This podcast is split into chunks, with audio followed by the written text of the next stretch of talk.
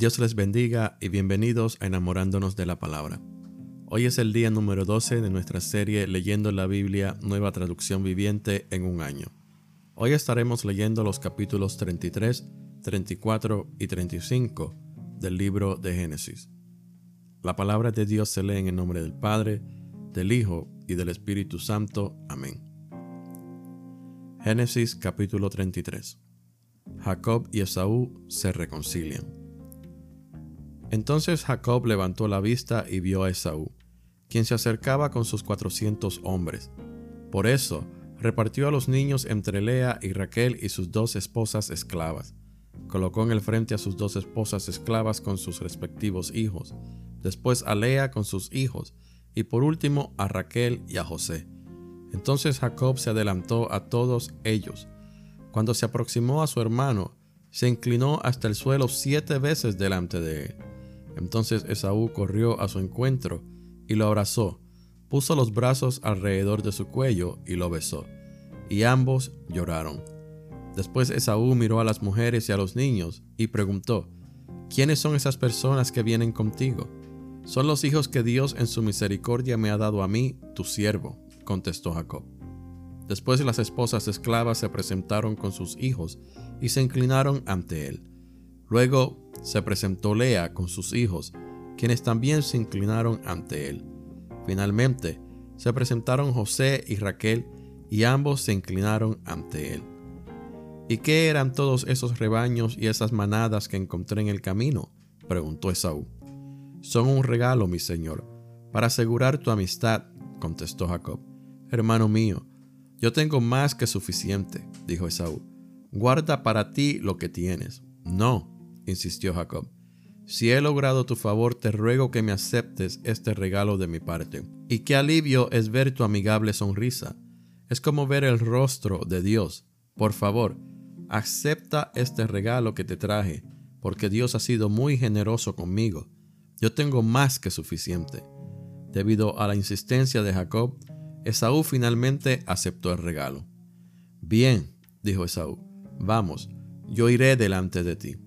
Pero Jacob respondió, Tú mismo puedes ver, mi señor, que algunos de los niños son muy pequeños y los rebaños y las manadas también tienen sus crías. Si se les hace caminar mucho, aunque fuera un solo día, todos los animales podrían morir. Por favor, mi señor, ve tú primero.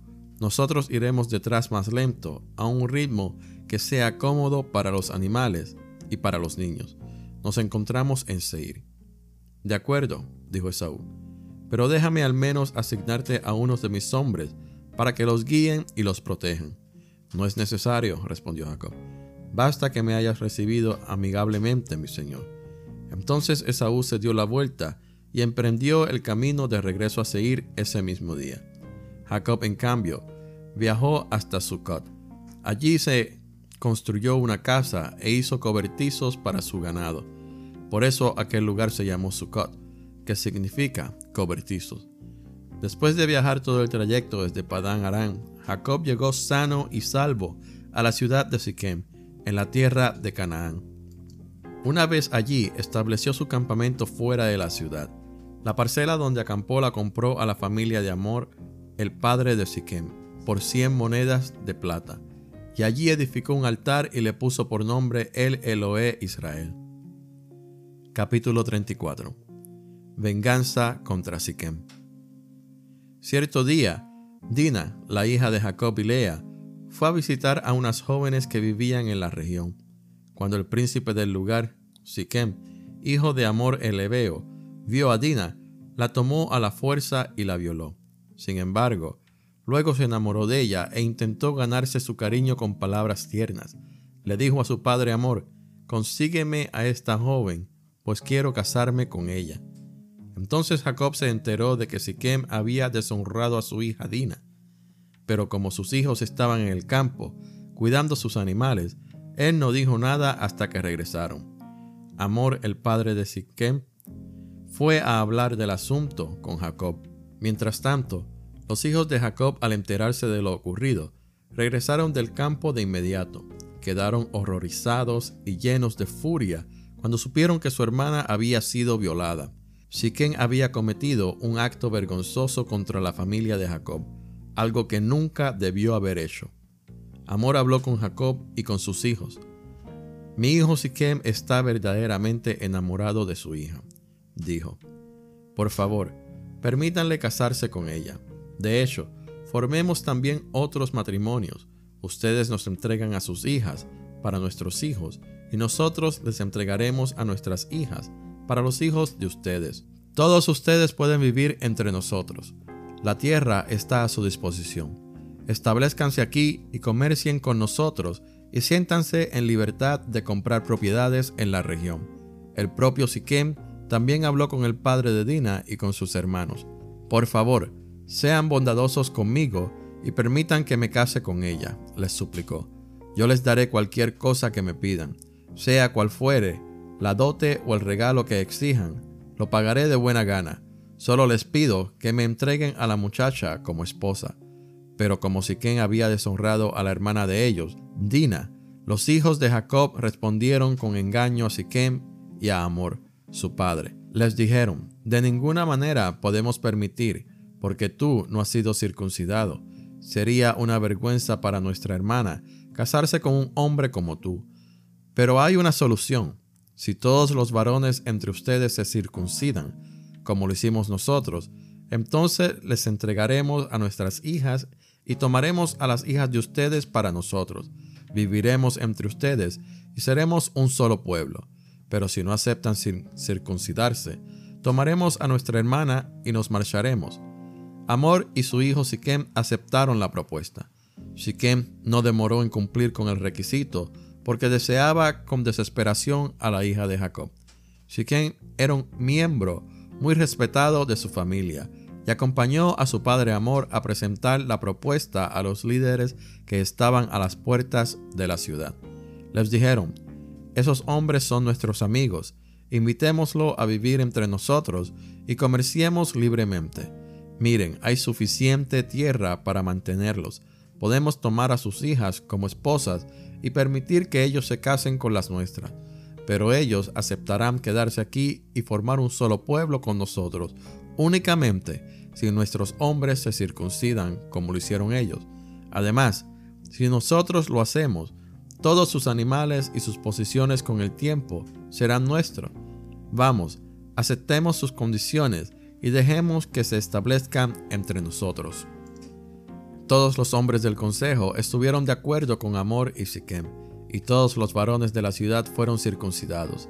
Sin embargo, tres días después, cuando aún estaban adoloridos, dos de los hijos de Jacob, Simeón y Leví, que eran hermanos de Dina por parte de padre y de madre, tomaron sus espadas y entraron en la ciudad sin encontrar resistencia.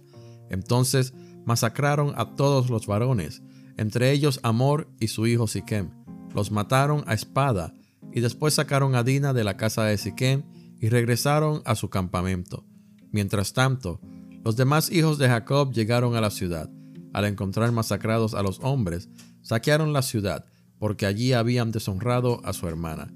Se apoderaron de todos los rebaños, las manadas y los burros. Se llevaron todo lo que pudieron, tanto de adentro de la ciudad como de los campos. Robaron todas las riquezas y saquearon las casas. También tomaron a todos los niños y a las mujeres, y se los llevaron cautivos. Después Jacob les dijo a Simeón y a Leví, Ustedes me han arruinado, me han hecho despreciable ante todos los pueblos de esta tierra, los cananeos y los fereceos. Nosotros somos tan pocos que ellos se unirán y nos aplastarán. Me destruirán y toda mi familia será aniquilada. Pero ¿cómo íbamos a permitir que él tratara a nuestra hermana como a una prostituta, replicaron ellos enojados. Capítulo 35 Regreso de Jacob a Betel. Entonces Dios le dijo a Jacob, prepárate, múdate a Betel, establecete allí y edifica un altar a Dios, quien te apareció cuando huías de tu hermano Esaú. Entonces Jacob les dijo a todos los de su casa, desháganse de todos sus ídolos paganos, purifíquense y pónganse ropas limpias. Ahora vamos a Betel, donde edificaré un altar al Dios que respondió a mis oraciones cuando yo estaba angustiado. Él ha estado conmigo en todos los lugares donde anduve. Entonces le entregaron a Jacob todos los ídolos paganos que conservaban y también los aretes, y él los enterró bajo el gran árbol que está cerca de Siquem. Cuando salían, Dios mandó terror sobre los habitantes de todas las ciudades de aquella región, así que nadie atacó a la familia de Jacob. Finalmente, Jacob y todos los de su casa llegaron a Luz, también llamada Betel, en Canaán. Allí Jacob edificó un altar y llamó al lugar El Betel, que significa Dios de Betel, porque Dios se le había aparecido allí cuando huía de su hermano Esaú. Poco tiempo después murió Débora, la mujer que había cuidado a Rebeca desde niña, y fue enterrada bajo el roble que está en el valle de Betel. Desde entonces ese lugar fue llamado Alon Bakut, que significa roble del llanto. Ahora que Jacob había regresado de Padán Aram, Dios se le apareció de nuevo en Betel, y Dios lo bendijo, diciéndole, Tu nombre es Jacob, pero ya no te llamarás Jacob. A partir de ahora, tu nombre será Israel. Así que Dios le cambió el nombre y lo llamó Israel. Entonces Dios dijo, Yo soy el Shaddai, Dios Todopoderoso. Sé fructífero y multiplícate.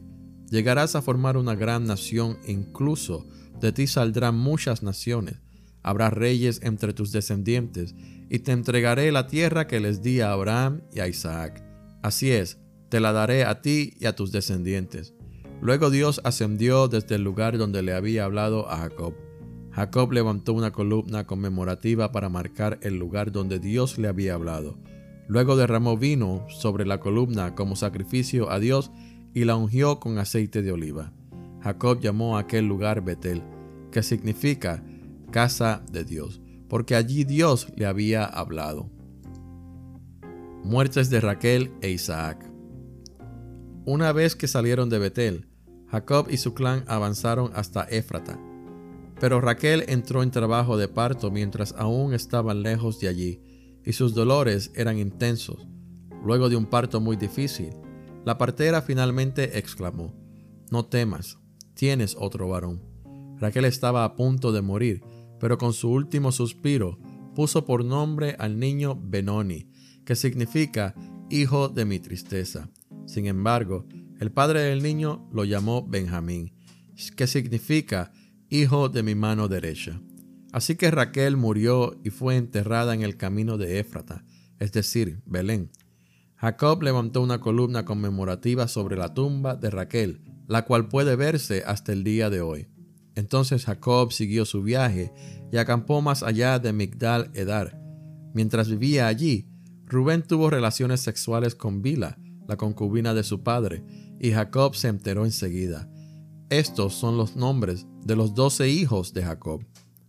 Los hijos de Lea fueron Rubén, el hijo mayor de Jacob, Simeón, Leví, Judá, Isaacar y Zabulón.